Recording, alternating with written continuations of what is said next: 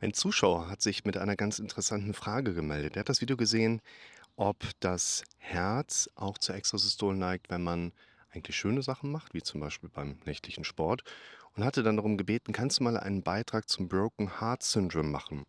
Ab wann es gefährlich wird und was es begünstigt. Und vor allen Dingen auch, ob es tödlich ist. Das Broken Heart Syndrome ist auch bekannt als Taxozubokardiomyopathie.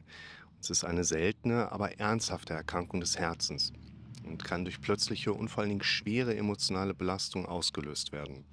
Dieses Syndrom ähnelt in seinen Symptomen und Erscheinungsbildern einem normalen Herzinfarkt, tritt jedoch ohne eine Blockade der Herzkranzgefäße auf. Die Symptome des Broken Heart Syndroms können dabei plötzlich auftreten und umfassen dabei Symptome wie Brustschmerzen, Atemnot, einen schnellen Herzschlag oder auch Ohnmacht. Diese Symptome können sehr ähnlich wie bei einem Herzinfarkt sein, jedoch ohne die typischen Anzeichen von der Verstopfung der Herzkranzgefäße.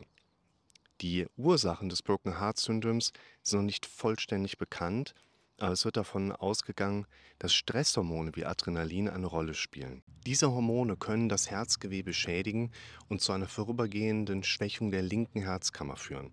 Das äußert sich dann in einer charakteristischen ballonartigen Form. Die Behandlung des Broken Heart Syndroms hängt dabei von der Schwere der Symptome ab.